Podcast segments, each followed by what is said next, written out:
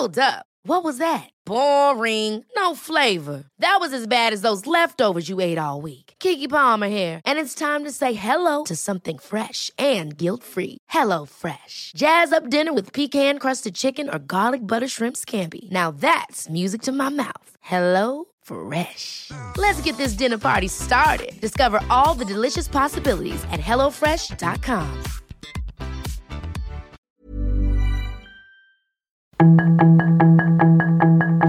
Tarde a tarde, lo que necesitas saber de forma ligera con un tono accesible.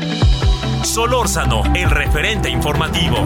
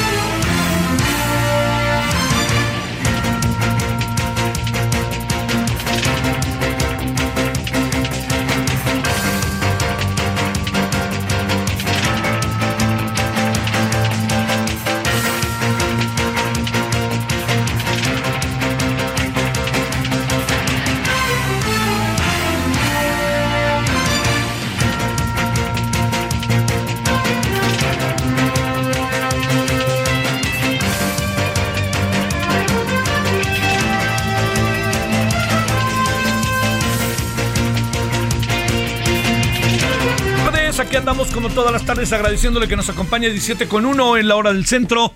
Eh, dos, ahora 17 con 2. Espero que haya pasado buen día, muy caluroso. Están estos días muy calurosos, día de la semana miércoles. Estamos en el eh, días eh, 3 de mayo, el día de la Santa Cruz, día de los trabajadores de la construcción. Les mandamos a ellas y a ellos muchas felicitaciones y que esté bueno el pulque y que tengan un buen día de festejo, la verdad. Y también le mandamos este pues saludos eh, a los que no son trabajadores de la construcción, que por ahí andan debatiéndose diariamente, yéndose de un lugar a otro lugar a trabajar, haciendo todo lo que hay que hacer para estar a, a las vivas en esta honorable vida. Bueno, su servidor Javier Solórzano y todas, todos quienes hacen posible la emisión, le agradecemos que nos acompañe.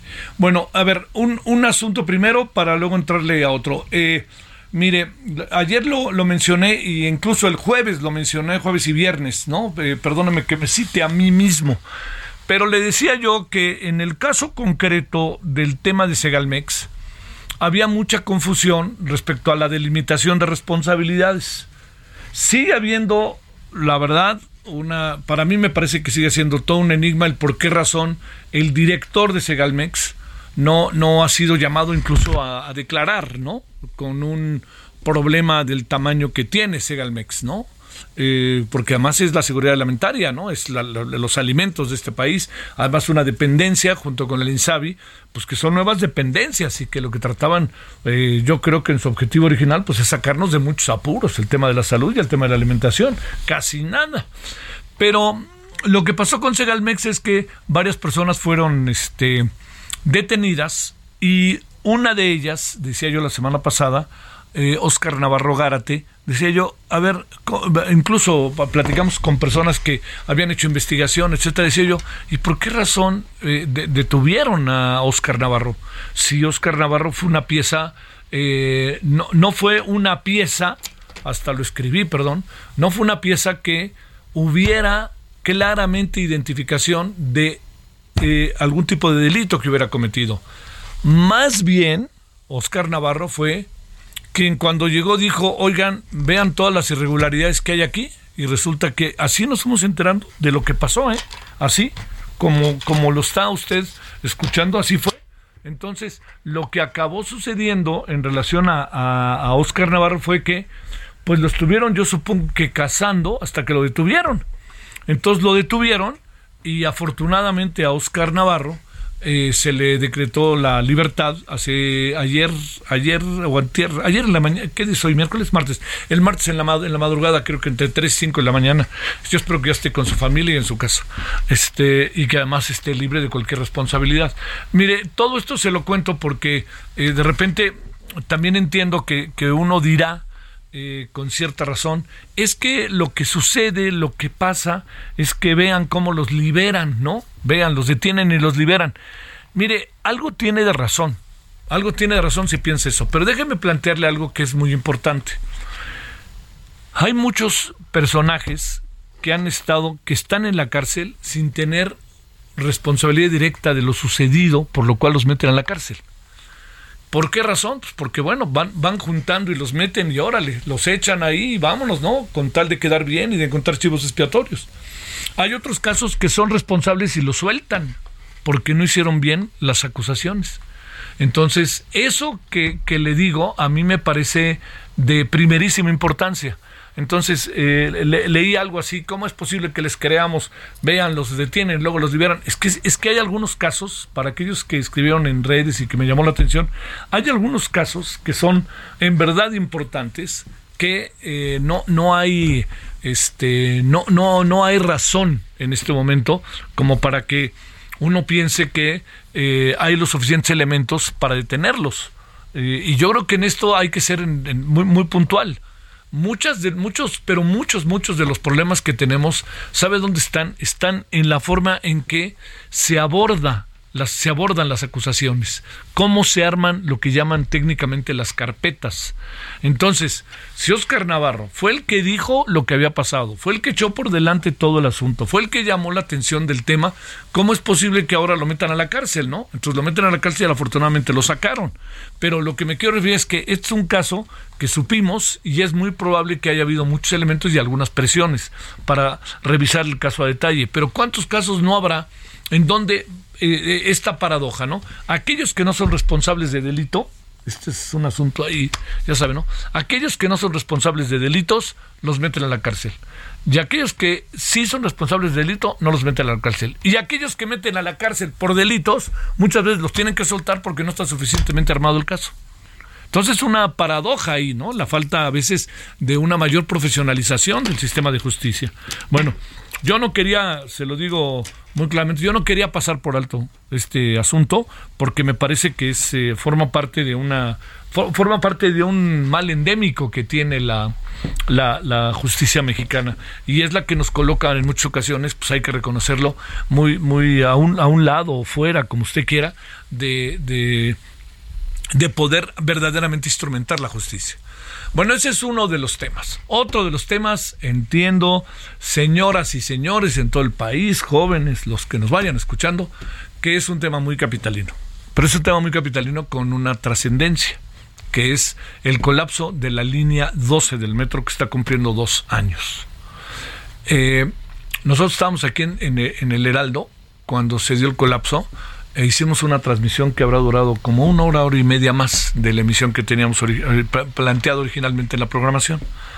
Eh, es muy difícil lo que pasó en aquella ocasión, poder, como poder este, tener mucha mucha tranquilidad para verlo, ¿no? Porque yo diría que es, es, un, es un golpe fuerte, ¿no? Como sea, porque es un golpe fuerte por las personas que fallecen, las personas que quedan heridas, los familiares que quedan al garete, aislados, a lo mejor iba ahí alguien que mantenía este, a toda una familia y murió, eh, la confusión en la que se movió el gobierno, la señora Florencia Serranía, que era directora del metro y que de repente al año y medio la quitaron, nunca explicó nada, la quitaron y luego le dieron ahí un, este, le acabaron dando una, un, una, este, un reconocimiento en el, en el mundo académico y uno dice, bueno, no es que la señora no lo merezca como académica, pero tiene que responsabilizarse, ¿no? Y fíjese cómo es la, la tónica. Florencia Serranía, el señor del INSABI, el señor del Instituto Nacional de Migración, no los tocan a los este al señor del Segalmex, no los tocan. A los que están ahí, que son los directores, pareciera que ellos pues estaban ahí cuando pasaron todas estas cosas este tan brutales, ¿no?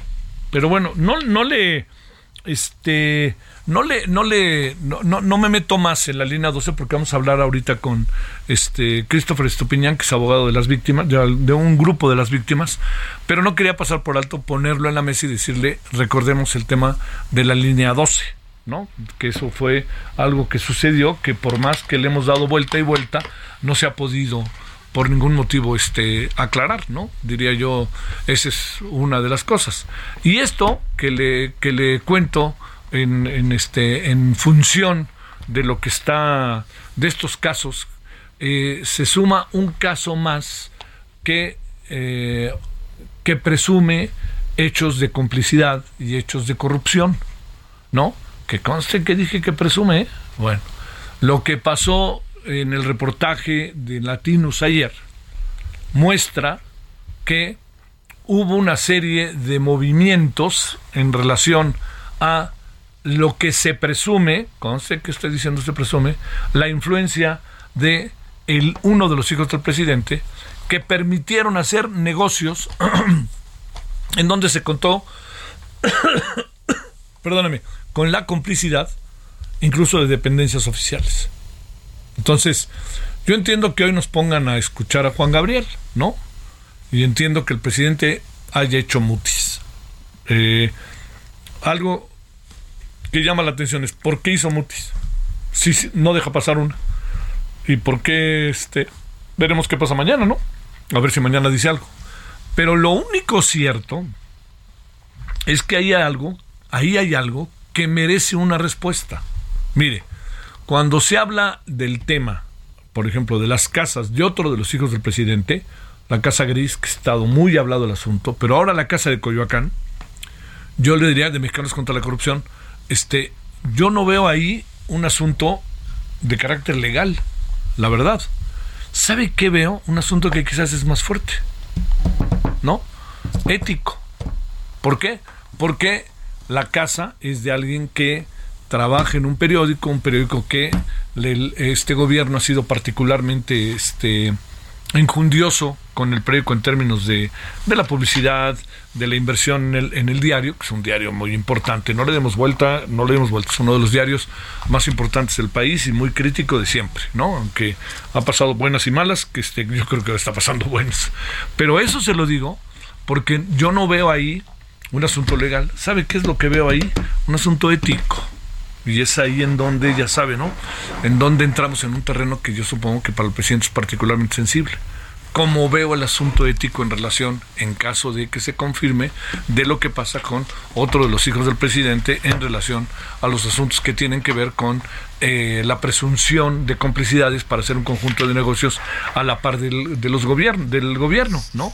Entonces, todo esto que le estoy diciendo, yo diría que son dos asuntos que tendríamos que revisar y que tendríamos que, que el gobierno tendría que dar, a mí me parece que tendría que atajarlos, ¿no? Atajarlos.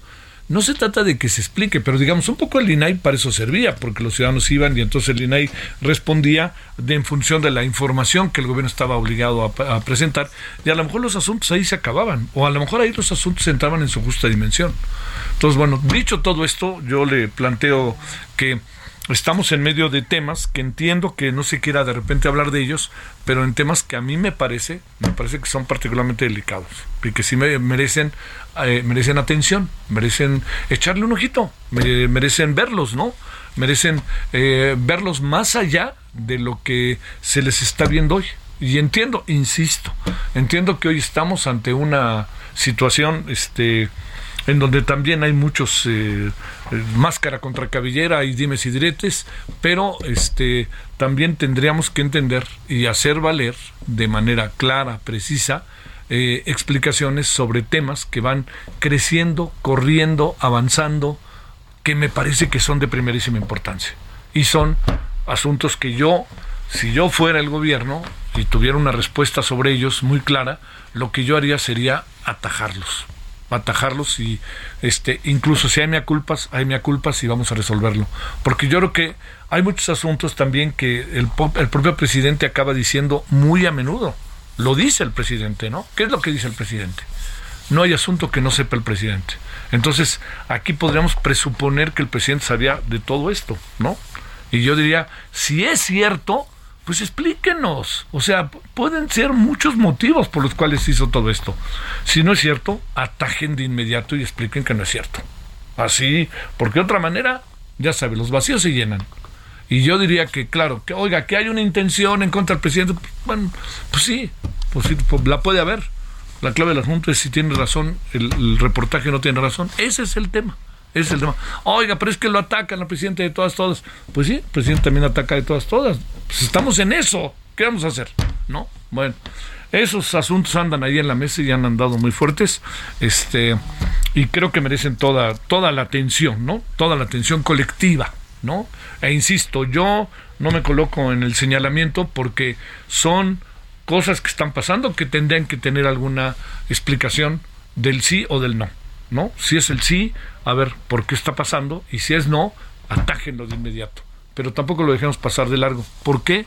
tarde que temprano volverán a surgir y surgirán con muchísimo más fuerza. Y lo primero que nos preguntaremos es por qué no se dio una explicación antes, por qué dejaron correr el asunto. Y yo creo que si dejan correr el asunto es que no quieran hablar de él. Y si no quieren hablar de él, mm, cuidado, ¿no? Bueno. Pues aquí andamos agradeciéndole que nos acompañe y deseando que haya tenido un buen día caluroso, un día muy caluroso miércoles. Y si le parece, pues vamos con la línea 12, ¿no? A dos años de, este, de esta terrible, terribilísima tragedia.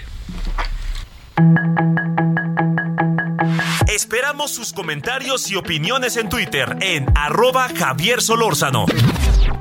Arroba Javier Solórzano.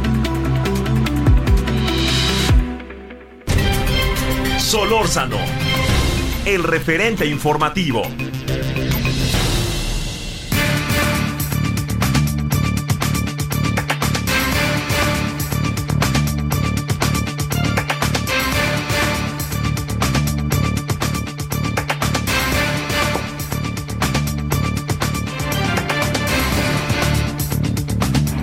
Eh, mire, Gibran Ramírez escribe en Twitter lo siguiente. Me consta que José Ramón vive ahí mucho antes de que su papá fuera presidente. Su casa en Copilco no es producto de ningún cochupo. Es en Coyoacán, ¿no? No en Copilco. A lo mejor Gibran ahí tiene más información. Es muy diferente el tráfico de influencias de su hermano y la aportación de arrendador que la, quieren, que la que le quieren imputar está muy mal acosar a la gente. Bueno, todo eso sí, yo también pienso que, que ahí pasaron cosas que se pudieron haber evitado. Pero pues así, en eso andamos, en eso andamos, no le demos vuelta.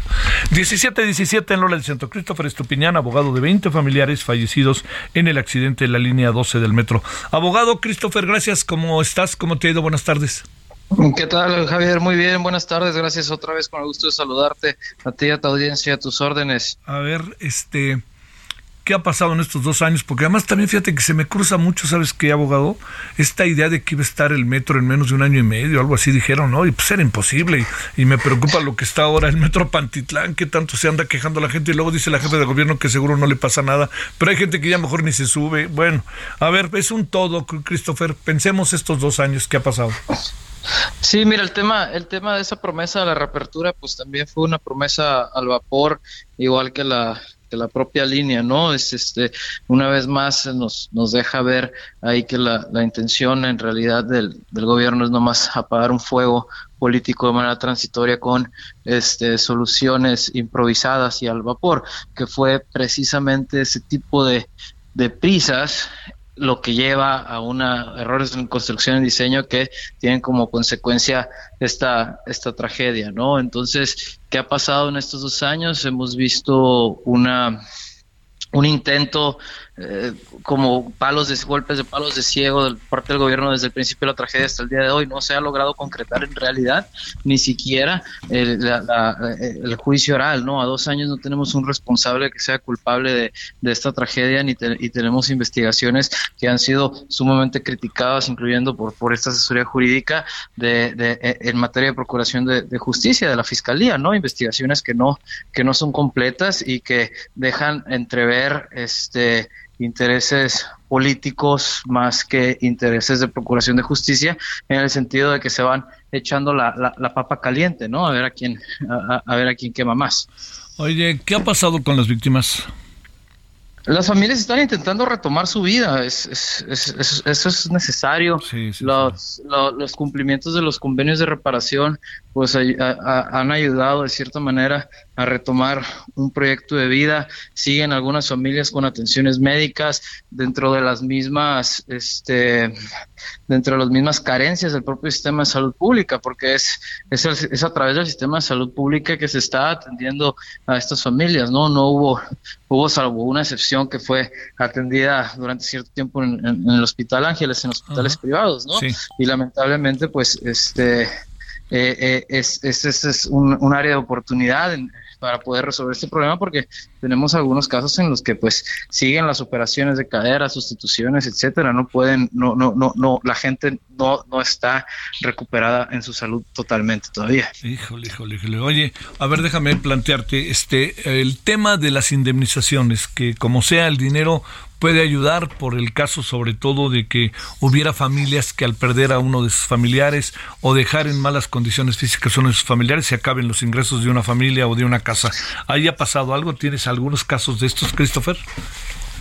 No, o sea, no, no, no, no ha pasado una, una situación negativa derivado del tema del dinero pues fueron fueron indemnizaciones pues que la verdad eh, son históricas porque en materia de responsabilidad civil y en materia de responsabilidad del Estado pues estamos muy atrasados no este no no no no hay otras tragedias en las que haya habido compensaciones de esta naturaleza y pues este al contrario pues eh, las familias están unidas están algunas algunas salieron se mudaron de ciudad, este, algunas otras personas que perdieron a sus hijos, pues tienen, tienen otro hijo y, y están buscando pues salir de este ambiente, ¿no? Por eso estos estos días son muy complicados para ellos, ¿no? Por el tema de, de, un aniversario más, este y, y, pues lo que nosotros estamos intentando también como como sus asesores es que, que busquen retomar su, su vida, ¿no? No podemos estar dando vueltas en el mismo en el mismo tema por por la simple naturaleza del proceso de duelo, ¿no? Sí, oye, la parte que corresponde a la delimitación de responsabilidades en el gobierno, en los constructores, ¿ustedes se sienten satisfechos hasta ahora o no?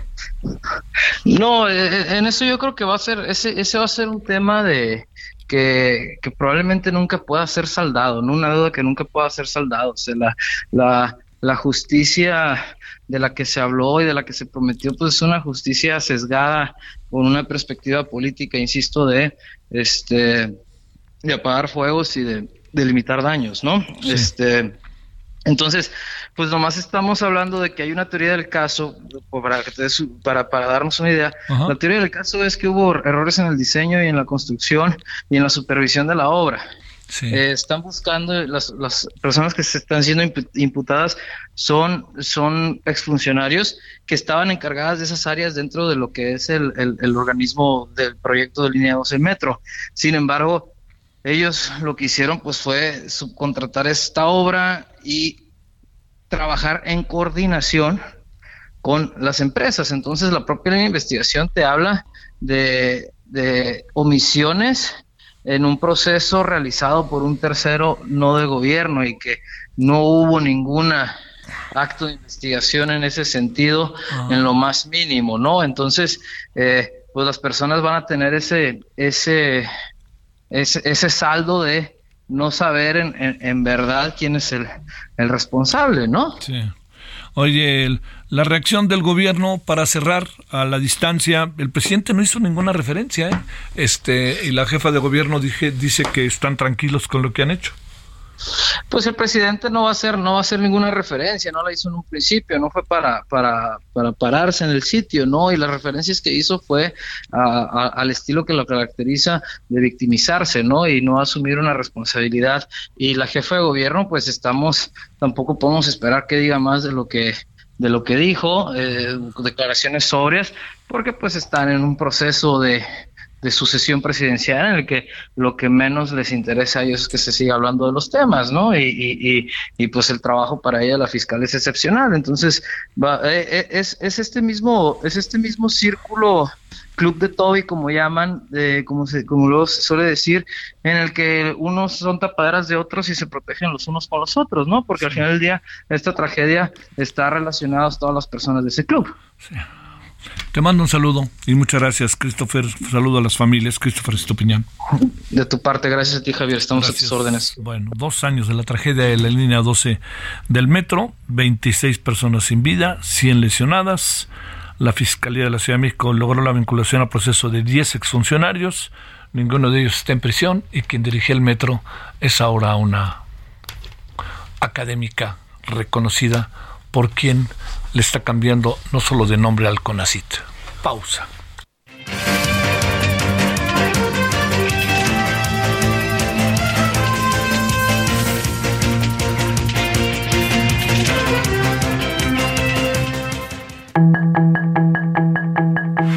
El referente informativo regresa luego de una pausa.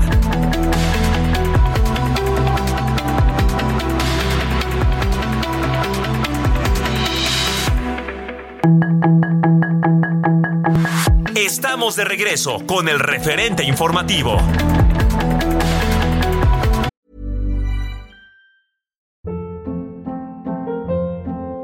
Hold up. What was that? Boring. No flavor. That was as bad as those leftovers you ate all week. Kiki Palmer here, and it's time to say hello to something fresh and guilt-free. Hello Fresh. Jazz up dinner with pecan-crusted chicken or garlic butter shrimp scampi. Now that's music to my mouth. Hello Fresh. Let's get this dinner party started. Discover all the delicious possibilities at hellofresh.com.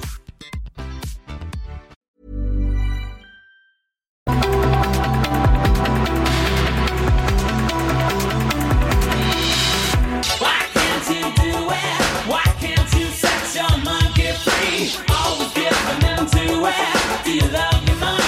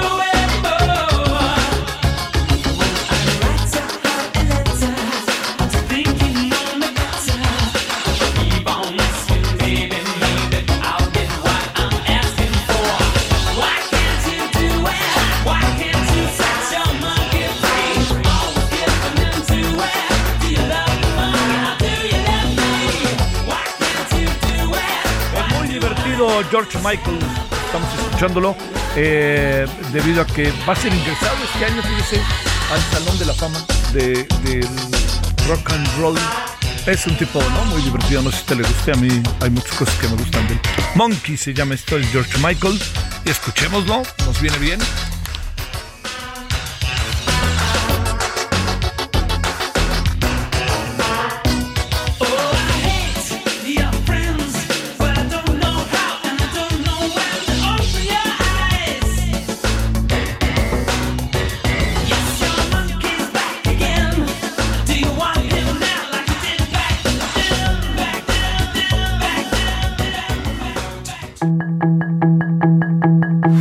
Esperamos sus comentarios y opiniones en Twitter en arroba Javier Solórzano. Arroba Javier Solórzano. Solórzano, el referente informativo.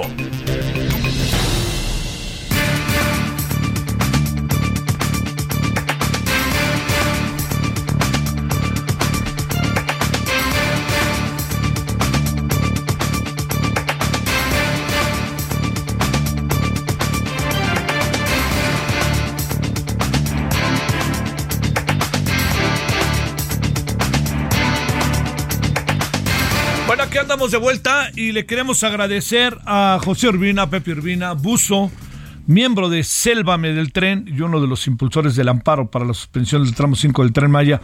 Querido José, con enorme gusto te saludo. No creas que nos olvidemos ni un segundo de lo que anda pasando por allá. ¿Qué tal, Javier? Qué gusto saludarte. Sí, que el otro día eh, Facebook me emocionó ¿Por qué? con el recuerdo de la primera entrevista que tuvimos tú y yo. Mira. Cuando hace un poco más de un año Sí. el presidente nos había invitado a Palacio Claro, Nacional claro, para platicar Sí. y, y me escuchaba yo todo optimista diciendo es que aquí esta es una oportunidad de diálogo, vamos a lograrlo. Eh, me, dio profunda tristeza lo equivocado que estaba.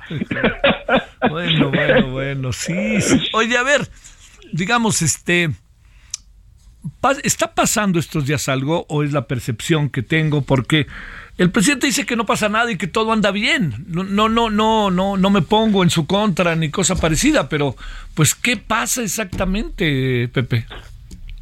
Eh, la verdad, cuando el presidente dice cosas como esa, me, me preocupa porque eh, su percepción de la realidad dista mucho de lo que el resto de nosotros percibimos, ¿no? Eh, Sí.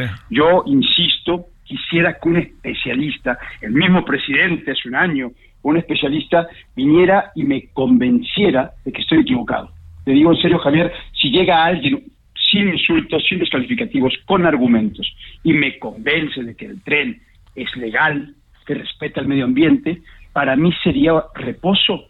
Regreso a vivir con mi familia tranquilo, me dedico a mis tiburones otra vez, buceo en paz, pero no sucede nada de esto. Viven en una realidad alterna en la cual ven un video donde están rellenando la dolina de un cenote y dicen, no, ese cenote está intacto. Y tú dices, no, intacto es si tuviera la selva a su alrededor. Intacto es si no le hubieran pasado una máquina por encima. Intacto es si no estuviesen a punto de perforarlo con los pilotes que ahí vienen. Eso es intacto. Y en la cuestión legal es muy similar. La cuestión legal, los amparos nunca se han caído. Esto es una eh, pantomima, una argucia de Fonatur, ¿no? yo no comprendo. Lo que se detuvo fue la suspensión definitiva porque eh, Semarnat le entrega esta, esta manifestación de impacto ambiental, esta autorización a Fonatur, pero el proceso legal continúa. Mi amparo personalmente va por la quinta ampliación. En esta estamos preguntándole al gobierno dónde está la manifestación de impacto ambiental Ah. de los pilotes Claro. y del puente aterientado que tanto presumen, pero que nadie sabe si hay un estudio que diga que esto es posible, porque cuando cambiaron el tren de la carretera a la selva, lo hicieron primero sin manifestación, lo recuerdas bien, Sí. y segundo se hicieron una manifestación al vapor muy malita, muy mal hecha, pero que en ningún momento contemplaba este puente atirantado. Es decir, que no están respetando ni siquiera lo que ellos eh, dicen que iban a hacer. Entonces, eh, el proceso legal continúa. Fonatur acude a estas argucias legales que el presidente en algún momento denunciaba. Yo me imagino que el presidente no sabe que Javier May es una persona así y, confía en él ciegamente, porque si no, no entiendo por qué el presidente diría una cosa y haría otra. Eh, pero eh, mi amparo y los demás están atascados en argucias legales, puras dilatorias, puras cosas de que no se presentan, que esto, que lo otro, que y, y nunca se le da proceso legal, obviamente apuntando a que eh, la, la destrucción continúe y en algún momento pues ya sea demasiado tarde, ¿no? Pero en este momento hay en vigor una suspensión definitiva para la descarga de balastro en Puerto Morelos. Esto es un éxito enorme para el movimiento porque se protege el arrecife de Puerto Morelos y se protege el manglar de Puerto Morelos. A Te ver, confieso- ¿esto qué significa en la práctica concreta, Pepe? Mira, eh, recuerdas que tienen que traer esta piedra que va entre los eh, andenes, ¿no? Entre los, Sí. eh, entre los- entre las vías y la- se la compraron a Cuba. Sí. Entonces Cuba la envía y en lugar de descargarla en eh, Puerto Progreso, digamos que era un puerto que teóricamente estaba mejor preparado, Ahí. quieren, quieren acortar sus tiempos y dicen, pues vamos a descargarla en Puerto Morelos, sin pensar, como ya es costumbre para Fonatur, en que ahí es un parque marino, Sí. que ahí Puerto el calado no es suficiente. Ah. No, Puerto Morelos. Ah, Puerto, Morelos. Puerto Progreso es Puerto, Puerto Altura, perdón. Sí, Puerto Morelos, sí. Sí. Puerto- eh, y allí el calado no es suficiente para estos barcos y que las eh, instalaciones del muelle no son para ese tipo de maniobras. Sí. Y además, el pueblo de Puerto Morelos es muy pequeño, tiene una, una avenida que los une con la carretera de dos vías. No era posible pensar que iban a estar transitando 300 camiones allí, entonces querían hacer ensanchar la avenida y se iban a llevar el manglar por encima. Un despapalle monumental como todo lo que han hecho cuando han montado el tren en la selva, ¿no? Eh, la, la ciudadanía se organizó, se manifestó y además se presentó un amparo. Este amparo tiene una suspensión definitiva porque no hay ningún tipo de estudio, no hay ninguna manifestación ambiental, no hay ningún nada que autorice que puedan hacer esta maniobra. Ajá. Pero para serte honesto, no es que estén respetando la ley, es que la misma naturaleza se los prohíbe. La misma naturaleza les- no, no, no tienen cómo maniobrar estas cargas tan pesadas en este lugar. El- lo que nos está costando a los habitantes de Quintana Roo en impuestos y demás, tener estos barcos cargados de piedra enfrente de la costa de Puerto Morelos vagando. Tienen ya un mes el Melody vagando enfrente de Puerto Morelos, se va a Cozumel, lo, estamos- lo estamos eh, vigilando continuamente. Sí, Hay una sí. aplicación para saber el tránsito de los barcos y se va a Puerto Morelos, se va a Cozumel, regresa. y no pueden descargar las piedras porque no es viable, pero además legalmente estamos protegidos. A ver, esto, pero, pero híjole, sabemos que en varias ocasiones hemos sentado en estos terrenos en donde uno presumiría, Pepe, que sí se cancelaría la obra o habría una suspensión que permitiera el diálogo y permitiera soluciones, ¿no? No hablo de la cancelación, a estas alturas pensarlo no tiene sentido, pero me refiero que se sentaran y dijeran, a ver, vamos a hacer esto, vamos a hacer lo otro, que los escucharan. Siguen en el voy derecho y no me quito a pesar de las decisiones de los jueces, ¿verdad?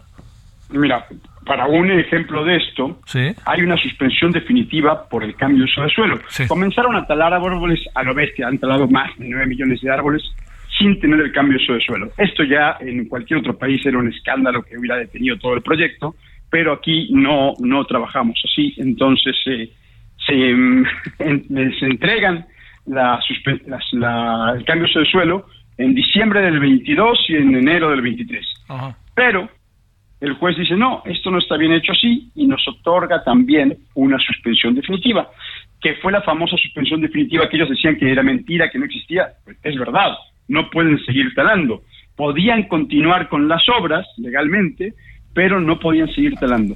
Y hay espacios donde todavía tenían que talar, como por ejemplo en el área de Pamul 2, donde tuvieron que desviar el tramo para no pasar por encima de la cueva de Manitas entre paréntesis, si ya sabían que estaba la cueva allí, ¿por qué en un origen trazaron una línea recta hacia esa cueva? Sí. Te lo dejo de tarea. Pero bueno, fuimos ayer a, a verificar cómo estaba la zona y cortaron, talaron árboles. Este video ya está registrado, está georreferenciado y ya está en camino también al juez para demostrarle que nuevamente no respetan la autoridad. La ley no es un obstáculo para este proyecto, como tampoco lo es la protección del medio ambiente. Oye, oye, a ver, José, para, para cerrar, a ver, déjame preguntarte, eh, ¿significa que, digamos, bajo tu mirada, eh, buena parte del tren Maya no tendría, pregunto yo, pero alguno de no ser la crítica que se merecería si vale la pena una obra de esta naturaleza o no, pero no le pega a, a- a- fundamentalmente al medio ambiente, al medio ambiente que es completo, como sabes.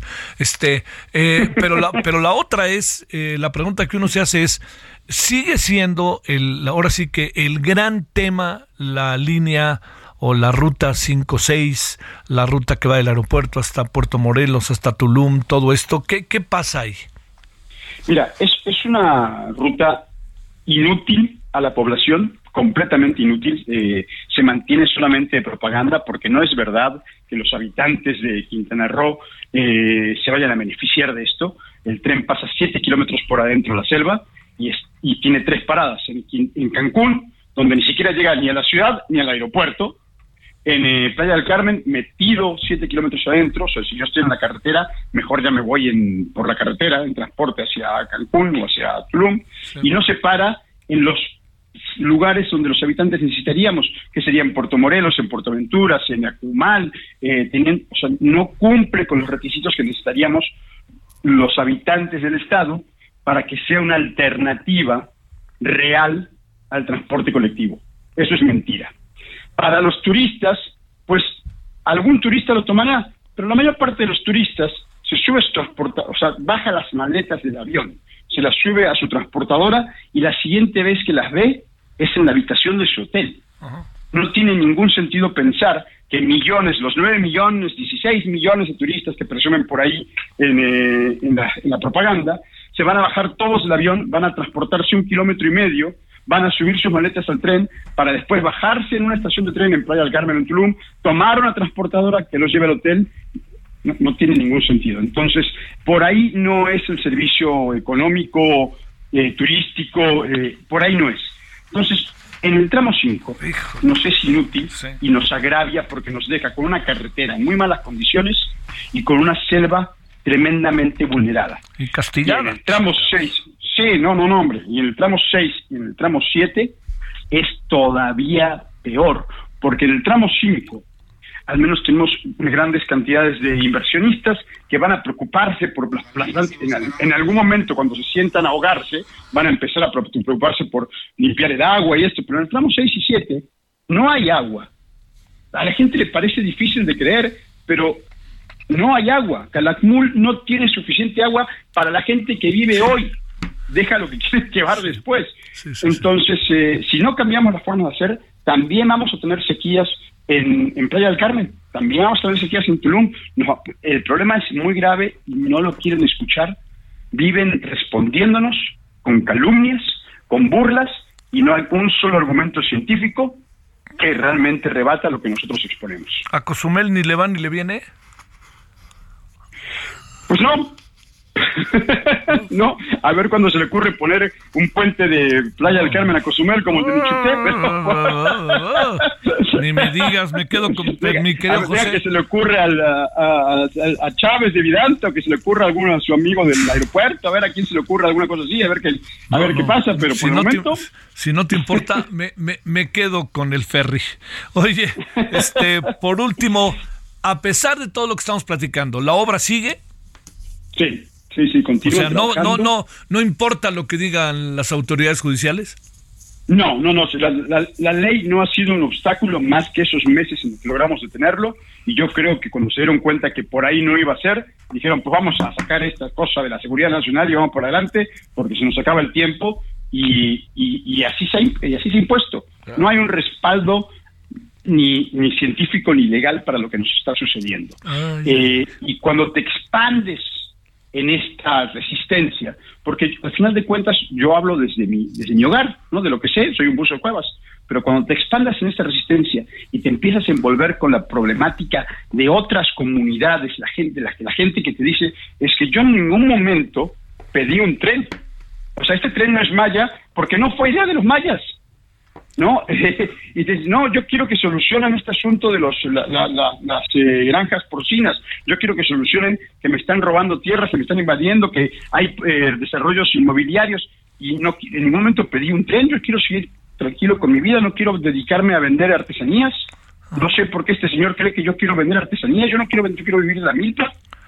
Y, y, y- y se sienten completamente la verdadera comunidad que no saca que no ha sacado una tajada económica de esto no se sienten representados por esto entonces es, es, es terrible cómo se impone esto por con buenas intenciones o con, con cuáles sean las intenciones que tengan desde tantos ángulos en contra Te mando un gran saludo, José Urbina Buzo, miembro de integrante de Sélvame del Tren y uno de los impulsores del amparo para la suspensión del tramo 5 del Tren Maya. Te mando un gran saludo, Pepe, un gran abrazo ya sabes aquí estamos a tus órdenes y seguiremos contigo. Gracias. 17.40 Esperamos 17.47 en arroba Javier Solórzano. Arroba Javier Solórzano. Solórzano, el referente informativo.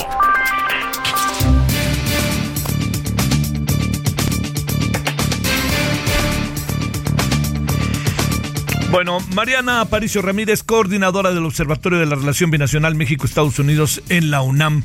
Querida Mariana, ¿cómo has estado? Hola Javier, ¿cómo vamos? Pues a ver, ¿por dónde le entramos? Fíjate, te voy a decir, me llamó mucho la atención que hubiera tantos reclamos a la ayuda que Estados Unidos presuntamente a través de la USAID le está otorgando a las ONGs mexicanas y hubiera incluso una carta y no digan nada de la gran cantidad de efectivos que están mandando a la frontera, ¿no? Que eso parece como más agresivo. A ver, veamos las dos cosas, Mariana. Bueno, eh, creo que estamos ya en tiempos adelantados de campaña en ambos lados de la frontera. Ajá. En efecto, en la mañanera eh, hubo un fuerte reclamo por parte del presidente respecto a los apoyos o, digamos, la cooperación que da USAID a diversas organizaciones en México. Esto no es nuevo, eh, no es de este sexenio, eh, es algo que recurrentemente eh, desde la creación del USAID ah, lo hace distintos países, no solo México, eh, sino en el mundo. Eh, es lo que algunos an- analistas han evaluado respecto a cómo ah, se apoya vía USAID a think tanks o, digamos, grupos con intereses particulares de Estados Unidos. Eh, USAID hay mucha cooperación en diversos temas, eh, puede ser eh, la democracia, las libertades eh, que pretende eh, o que busca Estados Unidos a nivel internacional, pero también está ahí la ayuda para eh, problemas de salud como VIH, eh, el tema de la infancia y también muy interesante en USAID en, podemos encontrar también la ayuda para la seguridad. No solamente está la ayuda militar, sino también ahí está vinculada la ayuda a la seguridad. Entonces, digamos, eh, fue un fuerte reclamo, creo que eh, va muy vinculado eh, con las condiciones y con lo que está pasando eh, de ambos lados de la frontera. De nuevo, creo que es una campaña adelantada eh, de ambos lados. Y por el otro, pues bueno, tenemos ya eh, muy cerca la desaparición del título 42. Esto es muy consistente con eh, la declaración no de ya no estamos en pandemia del gobierno de Estados Unidos. El próximo 11 de mayo eh, ya hay mucho nerviosismo por parte de estados en Estados Unidos, tanto organizaciones de la sociedad civil como eh, políticos demócratas, eh, sobre eh, que la frontera se vuelva tan inestable eh, que eh, haya una invasión de, de, de- de personas no documentadas Ajá. a Estados Unidos. De ahí que eh, la estrategia eh, de, de- de la administración Biden sea la movilización de 1.500 soldados a la frontera con México. Eso tampoco es nuevo. Sí. Eh, pa- pasó durante la administración Trump y por eso te decía elecciones adelantadas porque hizo lo mismo Trump en las elecciones intermedias del 6 de noviembre del 2018. ¿Y le dio resultado? Eh, y le dio resultado. Entonces, eh, yo creo que hay que, no es tan simple. Eh, por una parte, eh, hay varios actores eh, demócratas. Eh, ahí tenemos el presidente de la Comisión de Relaciones Exteriores del Senado, criticó abiertamente eh, los planes de la administración Biden. Y cito lo que, lo que dijo Bob Méndez, solo servirá para dar a, entender a- a que las personas migrantes son una amenaza y de nuevo también todo es política ahora. Sí. Eh, pero también tenemos reacciones eh, del lado republicano como el, eh, como el, eh, como el gobernador eh, Abbott, ¿no? Sí. Eh, ya sabemos que es un anti-migrante, pues casi que va eh, muy a la par de lo planteado por la administración Biden, endureció la vigilancia fronteriza, la Guardia Nacional de Texas ha puesto barreras y alambres de púas en casi en forma de guerra, eh, mandó a la ciudad de Brownsville medio centenar de vehículos tácticos militares para evitar eh, la, la, la, la masiva ola eh, de, de, de personas no documentadas. Lo cierto es que eh, la gente eh, sigue migrando alrededor del mundo, va a Estados Unidos, ya sea por pandemia, por guerra, por trabajo, por cambio climático, eh, y un poco lo que se muestra es eh, y, y el nerviosismo que hay en la política es la, la incapacidad que se considera desde de la oposición, ¿no? Sí. Eh, que, que la administración Biden no pueda eh, con esto. A contrapelo, no, ya hemos, ya llevamos eh, algunos meses desde febrero eh, que una vez que acabe el título eh, 42 se regresa al título 8 nuevamente con eh, con mayores eh, candados mucho más fuerte, eh, una deportación con cargos penales o prohibición de la entrada en Estados Unidos, la famosa aplicación que deben de solicitar aquellas personas que quieren pedir asilo, esperar en un tercer país seguro, se ha hablado de Guatemala, Colombia, ahora se están hablando de otros países de Centroamérica Eh, tuvimos una reunión el día de ayer con la asesora eh, de la Casa Blanca para Seguridad Nacional, ¿no? Elizabeth Sherwood Randall, eh, que vino a explicar cuál era la propuesta. Entonces, digamos, está está muy movilizado el tema migratorio. A esta, en esta ocasión nos habló de fentanilo, eso ya fue en otra ocasión, pero que están eh, estrechamente eh, vinculados. Lo, lo que hay que hay que ser muy sensibles con el tema eh, de, de nuevo de las de las personas migrantes documentadas o no.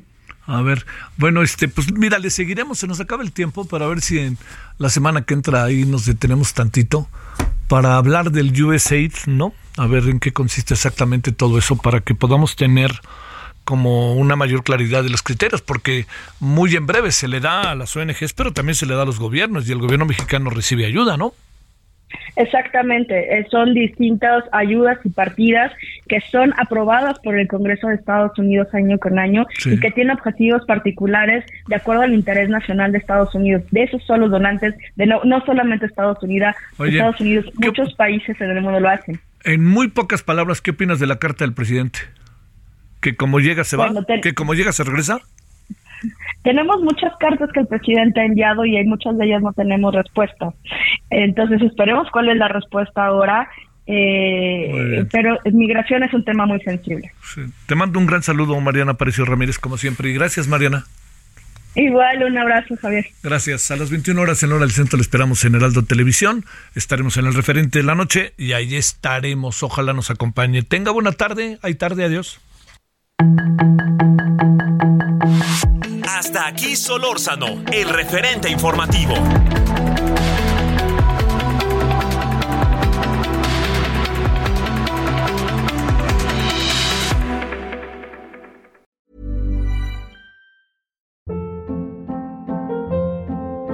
Hold up. What was that? Boring. No flavor. That was as bad as those leftovers you ate all week. Kiki Palmer here, and it's time to say hello to something fresh and guilt-free. Hello Fresh. Jazz up dinner with pecan-crusted chicken or garlic butter shrimp scampi. Now that's music to my mouth. Hello Fresh. Let's get this dinner party started. Discover all the delicious possibilities at hellofresh.com.